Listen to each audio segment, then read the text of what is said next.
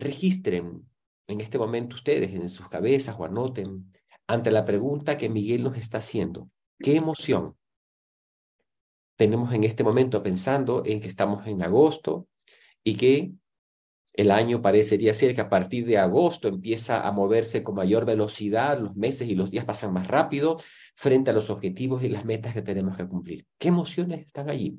Regístrenlas, por favor. Quisiera que hagan este primer eh, encuentro con, las emociones. Siempre estamos en una emoción particular. Las emociones nos acompañan durante todo el tiempo. Durante el día fluimos de una emoción a otra. Eh, las conversaciones que tenemos eh, con otros eh, nos generan emociones. Cuando yo, usted habla con su un colaborador, dependiendo del tema que hable con su colaborador, con su par, con su jefe, se suscitan emociones o surgen emociones particulares relacionadas con esa conversación. Eh, ¿Se acuerdan cuando veíamos al inicio del programa que existen tres como grandes dominios eh, en las conversaciones? Decíamos el lenguaje, la corporalidad y la emoción. Las emociones, el lenguaje y la corporalidad están íntimamente relacionadas. En este momento, cuando Miguel nos hace la pregunta, ¿qué emoción es, con qué emoción se conectan para alcanzar al pensar en las metas que tienen que lograr, eh, también pasó algo en nuestros cuerpos. Eh, las emociones guardan una relación directa con lo que decimos, o sea, cuando con el lenguaje, con nuestro cuerpo. O sea, hay una correspondencia precisa allí eh, entre estos tres grandes dominios. Siempre estamos en una emoción. Imagínense ustedes que están en un fin de semana, un sábado, eh, y hace un sol muy lindo. Se levantan seis de la mañana y ven un sol precioso. Y dice, ah, me produce caminar, ¿cierto? Estoy contento. Me pongo mi calentador, eh, desayuno algo rico y salgo a caminar. Ahí alrededor de la casa hay unos senderos muy bonitos, camino, eh, respiro el aire, me siento optimista. Mientras voy caminando, digo, claro, hay cuántas cosas que me encantaría hacer. Claro, ese proyecto en el trabajo, claro, esta, quisiera alcanzar ese, ese objetivo. ¿Por qué no este, planear unas vacaciones con la familia, un fin de semana? Estoy muy contento, camino, me siento optimista, veo las posibilidades de hacer cosas con otros. Y voy caminando por mi sendero ahí feliz, conectado con esa sensación. Y de pronto, en una curva del sendero, sale un perro, un perro enorme, ¿cierto? Ladrándonos. ¡Guau, guau, guau, guau! En ese momento se interrumpe mi flujo en el cual yo me encontraba y aparece una emoción. Siento miedo. Siento deseos de correr. Pienso, siento lo pienso, lo siento, lo experimento, mi vida corre peligro. Puedes, puedo ser lastimado por este perro. Tengo eh, ganas de defenderme o de huir de esa situación. Me conecto con una emoción allí. Quizás cojo un palo, una rama de un árbol y lanzo al perro y el perro se va. ¿De acuerdo? El perro se va y se escapa y durante un instante siento alivio. ¿Sí? Si ya se fue el perro, siento alivio, y quizás me vuelvo a conectar con emoción eh, con la cual venía al principio de, la mañana o quizás no. Quizás surgen unas nuevas emociones, quizás eh, ese quiebre de emociones me lleven a otros a otros pensamientos y eh, emociones también. Con esto quiero decirles que las emociones cambian y están conectadas a hechos, eh, dependiendo de las circunstancias, donde vamos, donde estamos, los hechos que ocurren, eh, estos impactan en, las emociones en las cuales estamos y se generan como, como pequeños interrupciones o cambios de las emociones. Y así pasamos el día entero. Si ustedes tomaran un, su, una, hicieran una bitácora de las emociones eh, que les acompañan durante el día. Sería un bonito ejercicio, no les vamos a invitar a hacerlo, pero quizás podrían intentarlo. registrar en un cuaderno eh, las emociones a lo largo del día, ¿no? Digamos, ocho y media de la mañana, qué emoción estoy, más tarde me acuerdo, las diez, con qué emoción estoy. Cuando miremos esos cambios de emociones, podríamos también conectar con algunos hechos que han ocurrido y que son los generadores de esas, de esas emociones. Ya les decía, conversaciones, resultados, noticias, eh, una llamada telefónica. Este, todo esto va cambiando, generando eh, cambios en nuestras emocionalidades. Las emociones, podríamos decir, en una primera categoría de emociones, podríamos decir que estas son positivas y negativas. Las positivas tienen que ver con, haciendo conexión con este, esta caminata que les sugería, que nos imaginábamos un sábado temprano, tiene que ver con esas emociones, eh, alegría, entusiasmo, positivismo, esperanza, pueden ser las emociones positivas, ¿no? Ahora, cuando aparece el perro, eh, y el perro puede ser también como una, una, metáfora para decir, aparecen algunos perros en nuestra vida, este, para poner un nombre, que nos sacan de esas emociones y nos generan emociones como negativas, como miedo, eh, enojo, por ejemplo, ya vimos el tema del incumplimiento de una promesa, por ejemplo, puede ser que esto genere una emoción de frustración, de, de enojo, son, son, los perros que van, van eh, surgiendo, digamos, a lo largo de, de nuestra cotidianidad. Estas emociones las podríamos llamar negativas. No necesariamente son malas, las emociones negativas. Lo, que quiero es decir que la una como que nos expanden a hacer cosas y las otras como que nos restringen a hacer cosas o nos movilizan de una manera diferente. Eh, las emociones eh, negativas, como el enojo, el miedo, no son malas de por sí, son necesarias. Este, son como nuestro sistema biológico está dotado eh, de, este, de, esta gama de emociones y nos permiten también, nos eh, nos avisan, nos alertan, por ejemplo, la emoción del miedo. Es una emoción eh, maravillosa porque eh, nos alerta ante un peligro. Estamos llegando a agosto y Miguel nos dice, oiga, ¿y cómo se siente frente a los objetivos que hay que alcanzar hasta fin de año? Y quizás algunos ah, sentimos miedo. Caracho, se me está yendo el tiempo. Me dio como angustia este, pensar en, esa, en esa, el, poco tiempo que queda para que acabe el, año.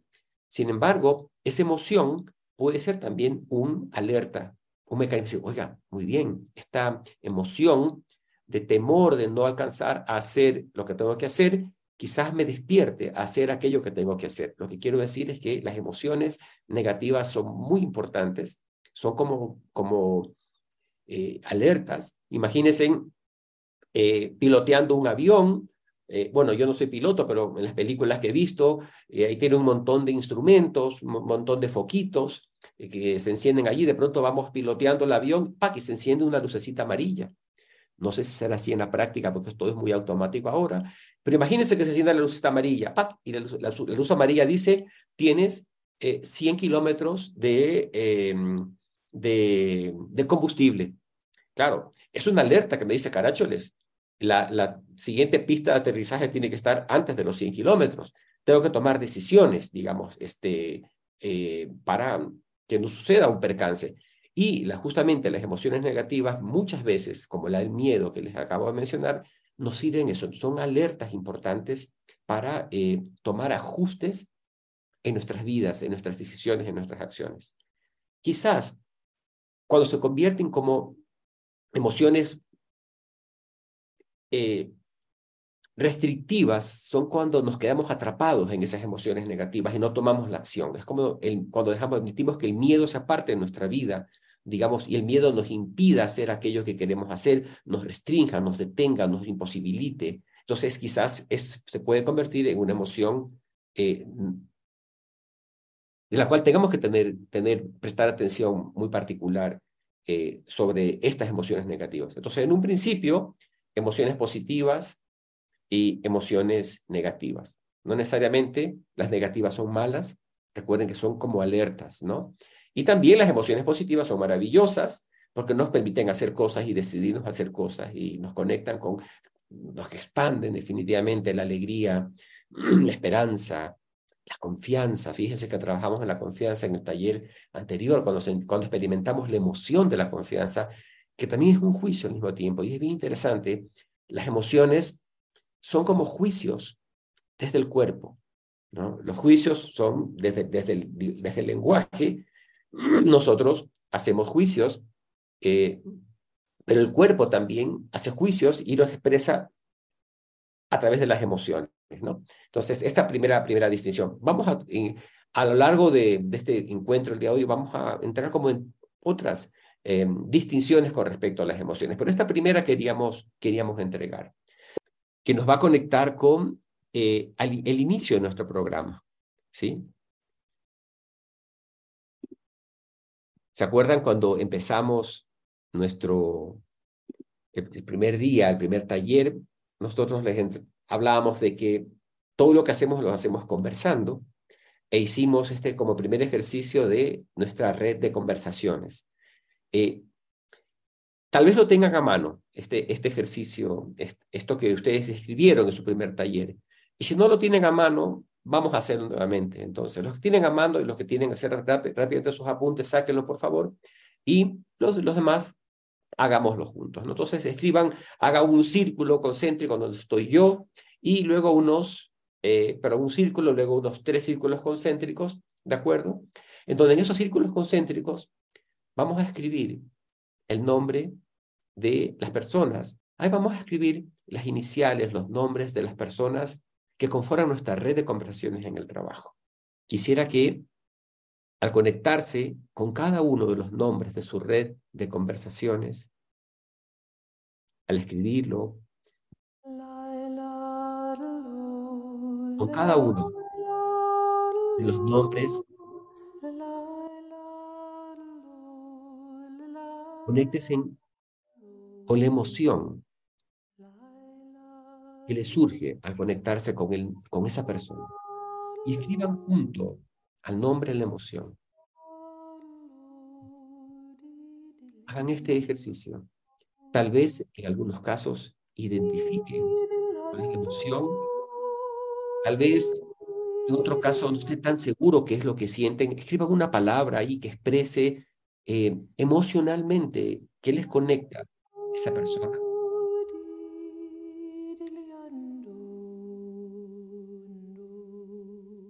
conecten las acciones que son capaces de hacer con esa persona relacionada con la emoción con la cual ustedes están identificando allí.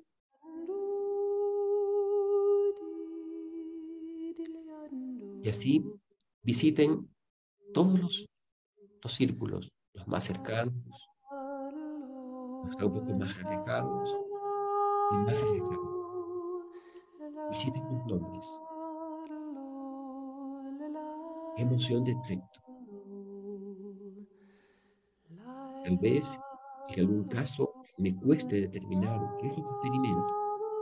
Escriba una palabra allí.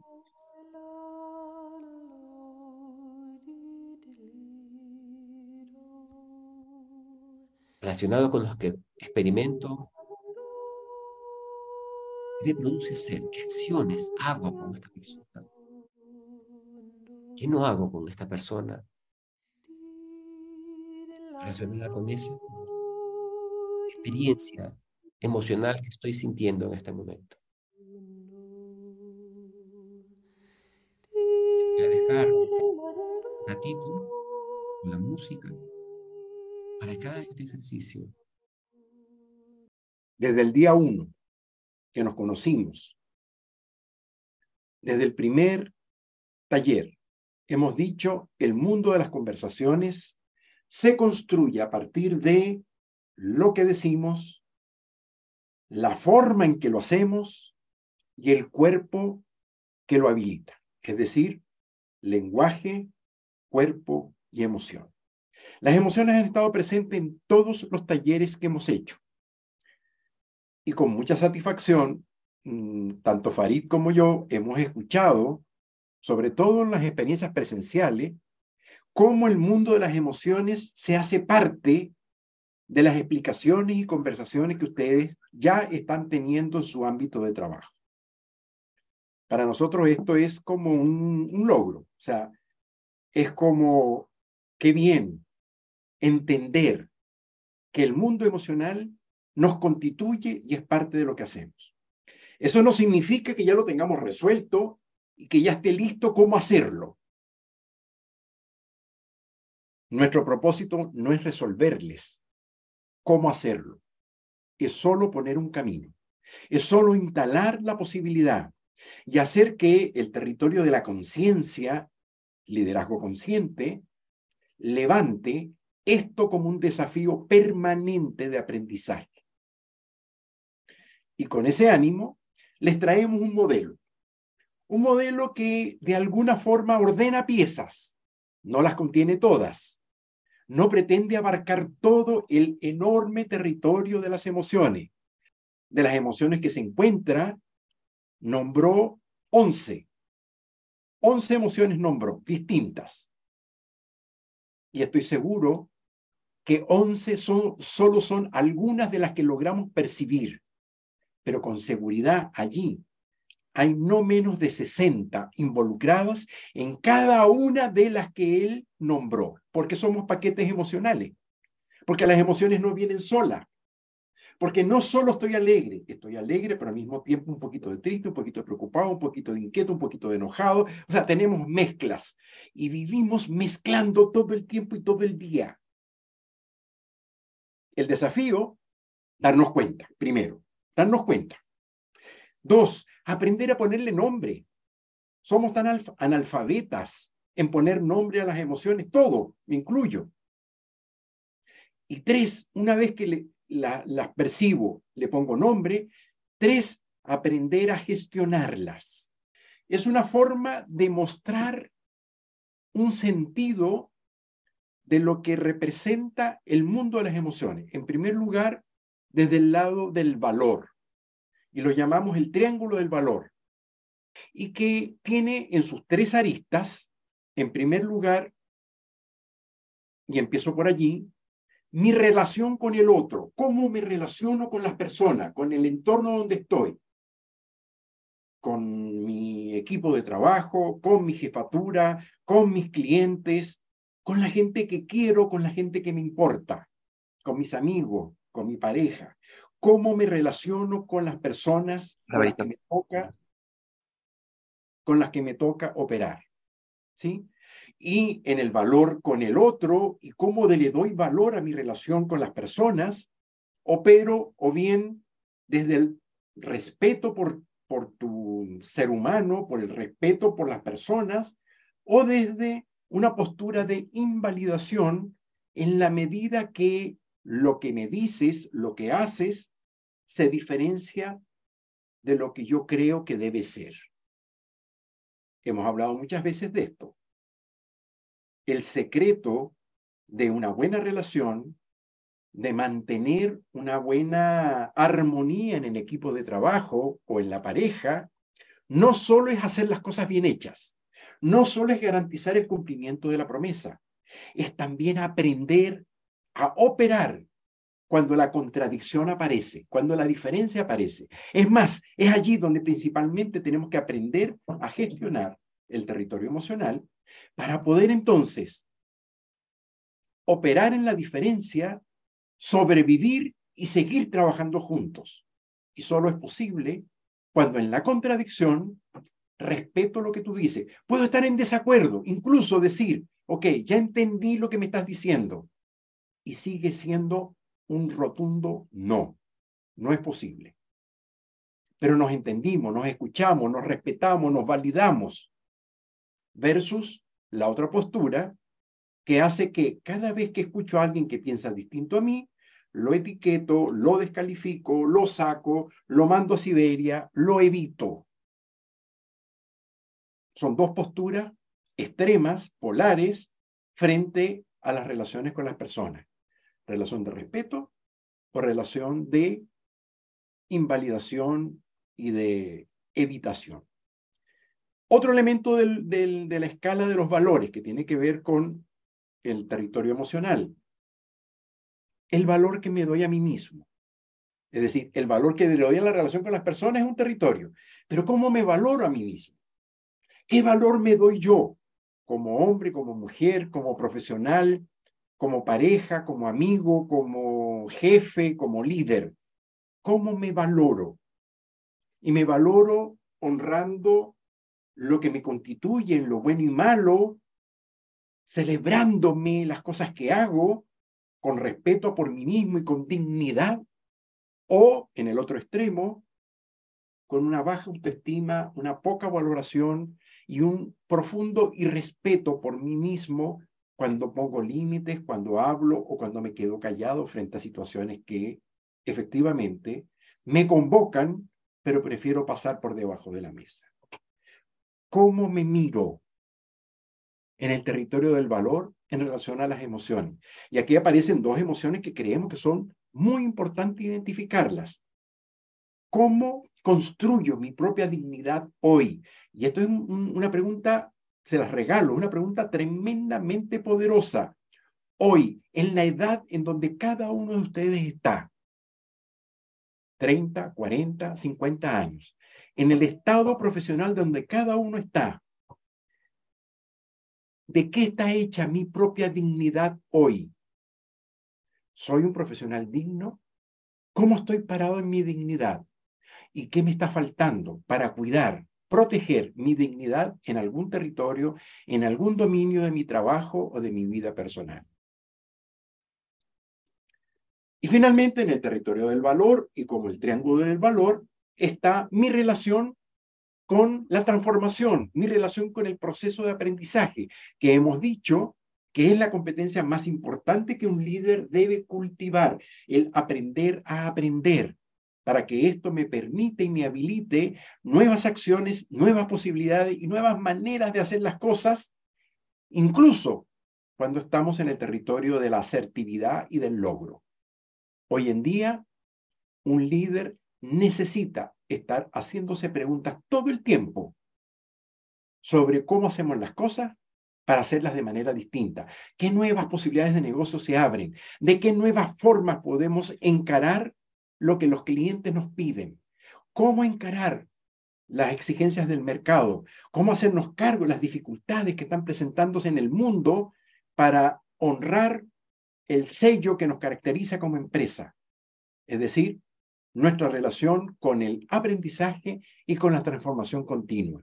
Y frente a ese dilema, hay quienes optan la postura de la humildad, de decir, muy bien, mi, mi condición principal, mi sello principal como líder que estoy siendo, es un líder que todos los días está abierto a aprender nuevas maneras de hacer las cosas para hacerlas de mejor manera, asumiendo mis errores, asumiendo que lo que hago a veces es incompleto, asumiendo que me he equivocado tantas veces y asumiéndolo con humildad.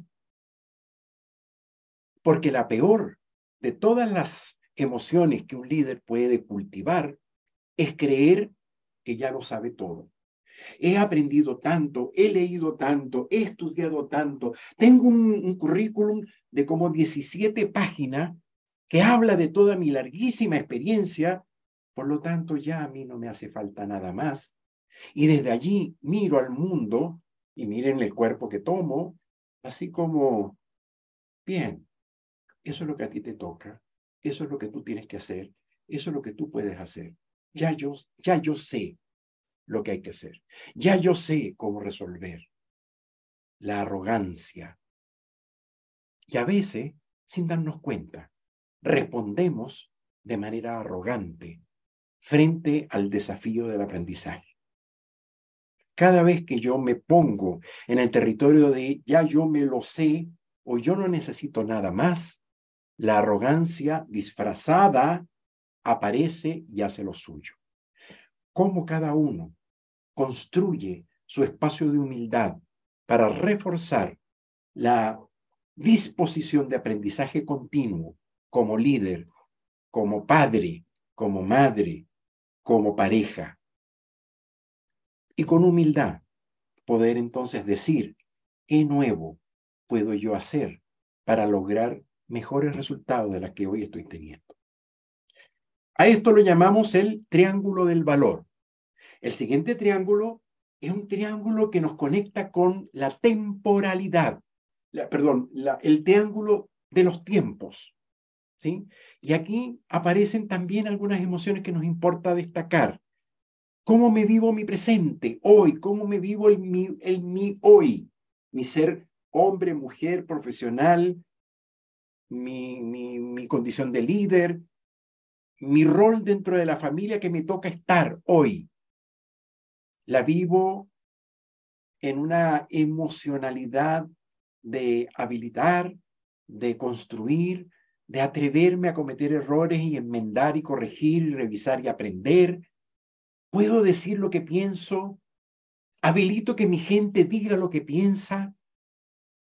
Hago que en mi equipo de trabajo el sello sea la participación, la colaboración, la integración, el compromiso, o hay miedos, o hay temor a decir, temor a actuar, temor al error. La relación que tengo con la construcción de la confianza o la construcción del miedo. Sobre esto hablamos detenidamente en el taller anterior, presencialmente. ¿Cómo se construye confianza y cuáles son los factores que afectan la confianza? El miedo como mis miedos, y todos los tenemos, de alguna manera juegan en lo que hacemos. Aprender a gestionar mis propios miedos me habilita la construcción de espacios de confianza posibles. Y para eso, la fórmula es muy simple. Nombrar los miedos, aprender a reconocerlos, identificarlos, hacerles preguntas a mis miedos, pedir ayuda, conversarlos con otros colegas, con otras personas, y desde allí poder entonces como encapsular y gestionar las parálisis o frenos o impedimentos que los frenos, perdón, que los miedos nos ponen en nuestra habilidad de trabajo en la vida personal. Construir confianza y vivir un presente confiable. Yo les preguntaba a ustedes, ¿ustedes son líderes confiables? ¿Y por qué lo son? Acuérdense, al principio la respuesta fue tímida. La segunda, la tercera vez, la respuesta fue contundente. Sí, somos confiables. ¿Por qué? ¿Cómo? ¿De qué forma? El presente de hoy para ustedes está hecho de una construcción permanente de la confianza como desafío, achicando los territorios del miedo. No hay cómo eliminarlos. No hay cómo salir del miedo. El miedo es parte de la vida en buena hora. Nuestra misión, nuestro desafío es reconocerlos, hacernos amiguitos, traerlos como aliados y convertirlos en los semáforos amarillos que nos advierten de los peligros y de aquellos riesgos que nos toca tanto en el trabajo como en la vida personal. ¿Cómo me vivo el pasado? ¿De qué forma miro el pasado? Mi historia, mi recorrido, mi larga experiencia laboral, mi experiencia como padre o como madre. ¿Cómo miro? Lo miro desde el agradecimiento, desde la sensación de estar haciendo las cosas que creo que había que hacer. Miro mi pasado y digo, ¿qué, qué de mi pasado cambiaría? ¿Qué cosas distintas hubiese hecho? Pero con compasión, con compasión conmigo mismo, admirándome de las decisiones que tomé, incluso de las tontas, de las estupideces, de aquellas cosas que hice con la madurez y con el aprendizaje que en ese momento tenía, y yo miro mi hombre chico de 18, de 20, de 30, de 35, de 50, y las distintas decisiones que me tocó tomar en la vida, y celebro, celebro todo lo que he logrado hacer. Y claro, en mi celebración no dejo de poner todas también mis equivocaciones y los errores y las cosas que no resultaron como yo hubiese esperado. Es como la sensación de paz al ver mi historia.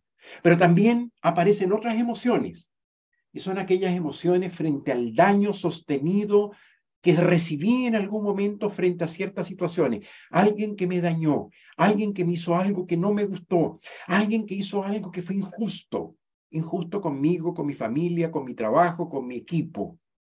Y cómo ese, esa sensación de injusticia se ha sostenido en el tiempo en una emocionalidad que llamamos resentimiento, que es una rabia que se acumula, que se mantiene, y es una rabia que me hace además doblemente daño, porque me hizo daño en aquella ocasión cuando me pasó lo que me pasó, pero es un daño sostenido en el tiempo. Y que hoy cada vez que me acuerdo, me regresa la rabia, me regresa la, la sensación de impotencia, porque no he procesado, no he trabajado ese juicio que tuvo presente frente a aquello que me pasó. El resentimiento es una de las emociones más dañinas en un equipo de trabajo, en una relación de pareja, en una relación con los hijos.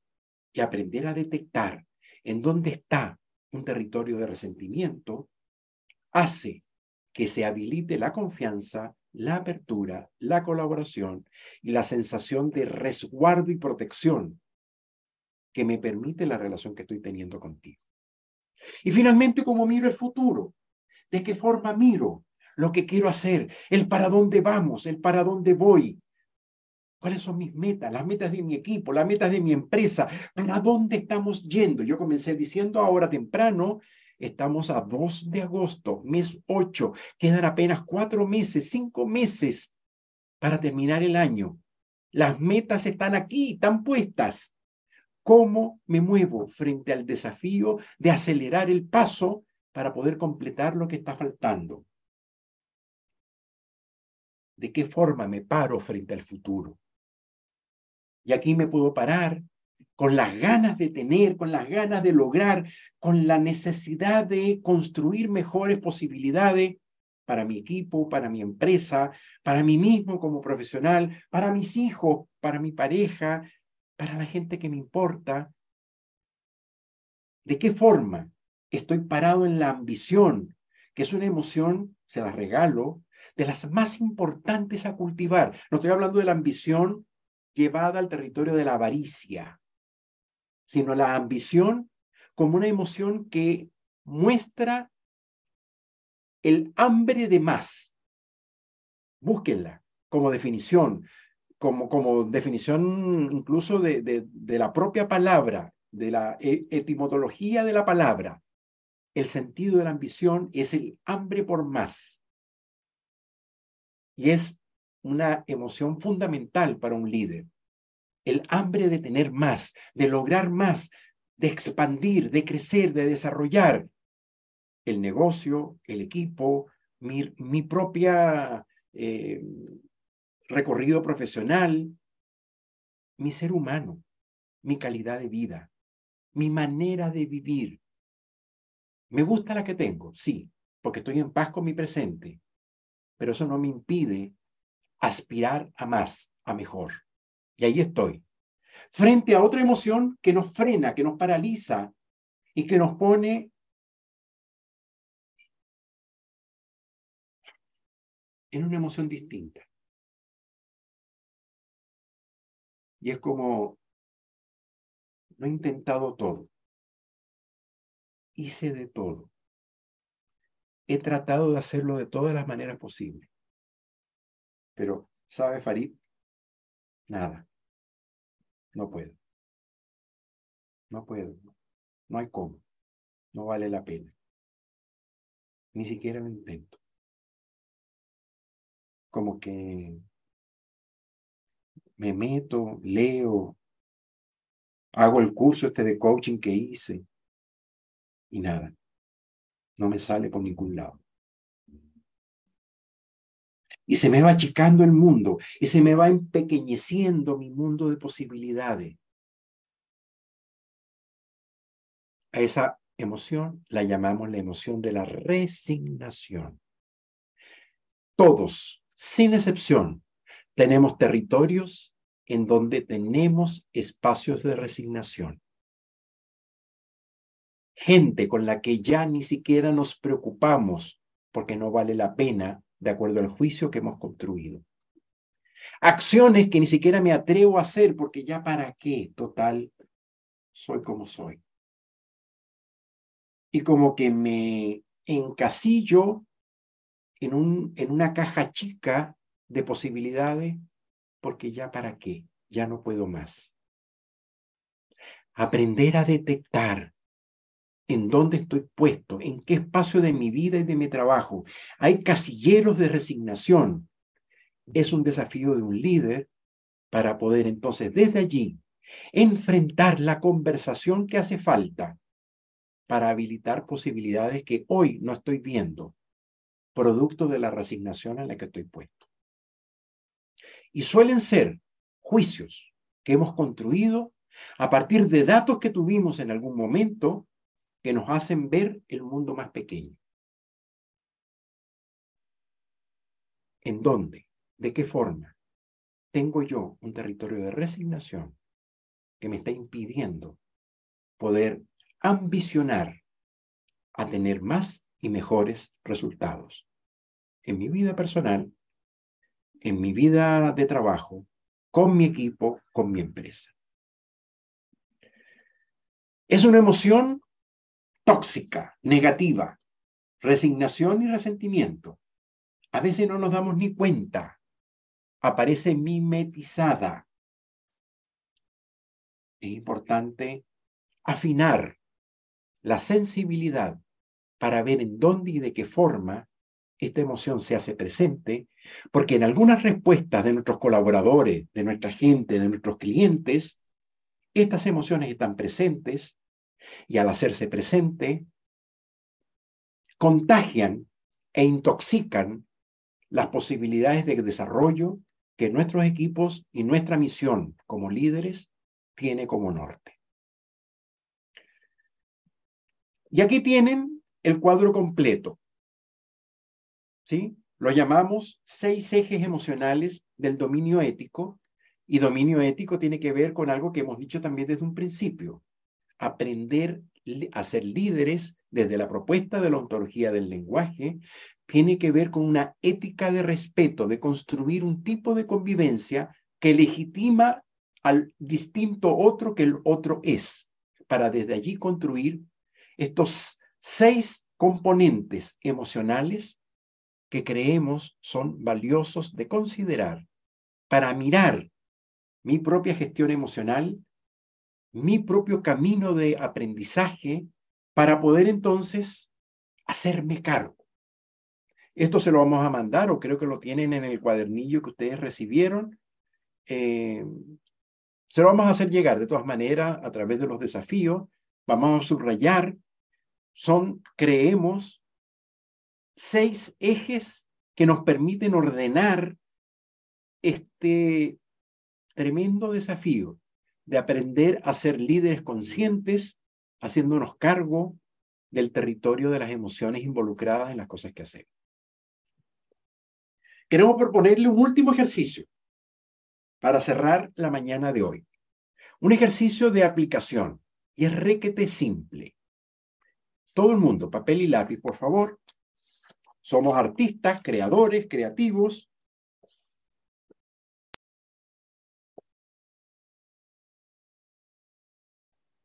Y van a hacer cada uno una maqueta, perdón, una maqueta es demasiado, se me, se me fue demasiado, se, me subió el nivel de, de, de expectativa.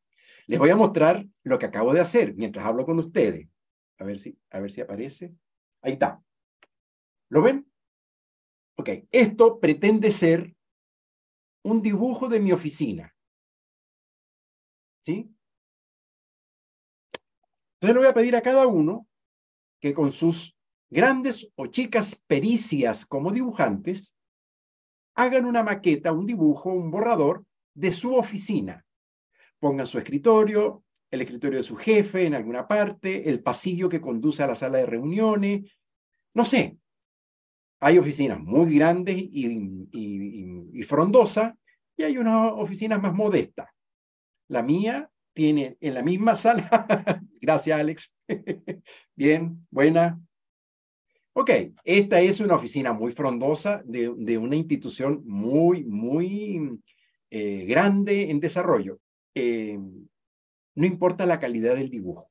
Lo que importa es que cada uno trate de situarse en donde pasa la mayor parte de su tiempo de trabajo.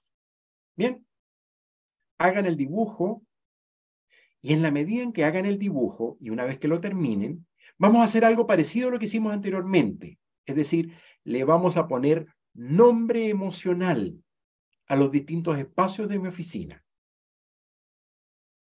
En mi escritorio voy a poner las... ¿Dónde se me fue Ricardo? Allá lo vi. Le voy a poner las 11 emociones que identifiqué en el ejercicio anterior, cuáles de esas están presentes en mi propio escritorio o en mi, o en mi estación de trabajo.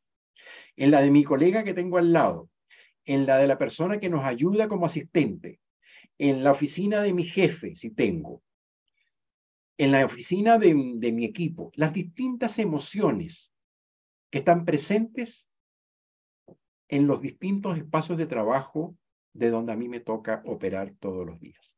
Háganlo ahora, nos damos cinco minutos para bautizar emocionalmente los rincones de mi oficina. Así lo vamos a llamar este ejercicio. El bautizo emocional de mi oficina. Adelante. Y nos ponemos una música de hallazgo, de bautizo emocional de los rincones de mi oficina.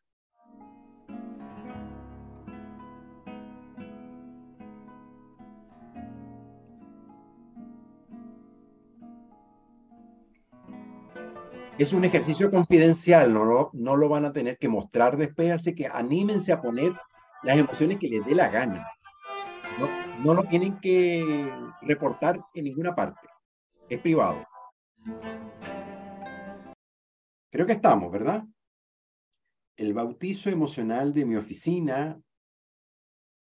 Y puede ser que surjan eh, en el camino, se van a dar cuenta, cuando escuchen a otros compañeros, van a aparecer nuevos elementos que tal vez les toque agregar. Miren su dibujo como un plan de trabajo. O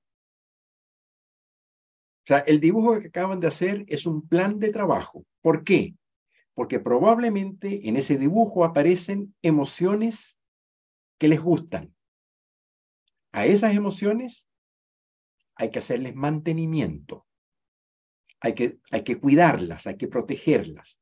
¿Cuáles son las acciones entonces que nos toca hacer para garantizar que esas emociones se mantengan de aquí a diciembre? Y por otro lado, también preguntarse, dado el dibujo que hice, ¿cuáles son las emociones que hace falta aprender, instalar en la oficina, con mi equipo, en el clima en el que nos toca interactuar? ¿Qué emociones necesitamos aprender para desarrollar de mejor forma lo que, lo que estamos haciendo? O reforzar. O subirle el volumen. Están, pero muy chiquita, aparecen a veces nada más. Necesitamos un poquito más de eso.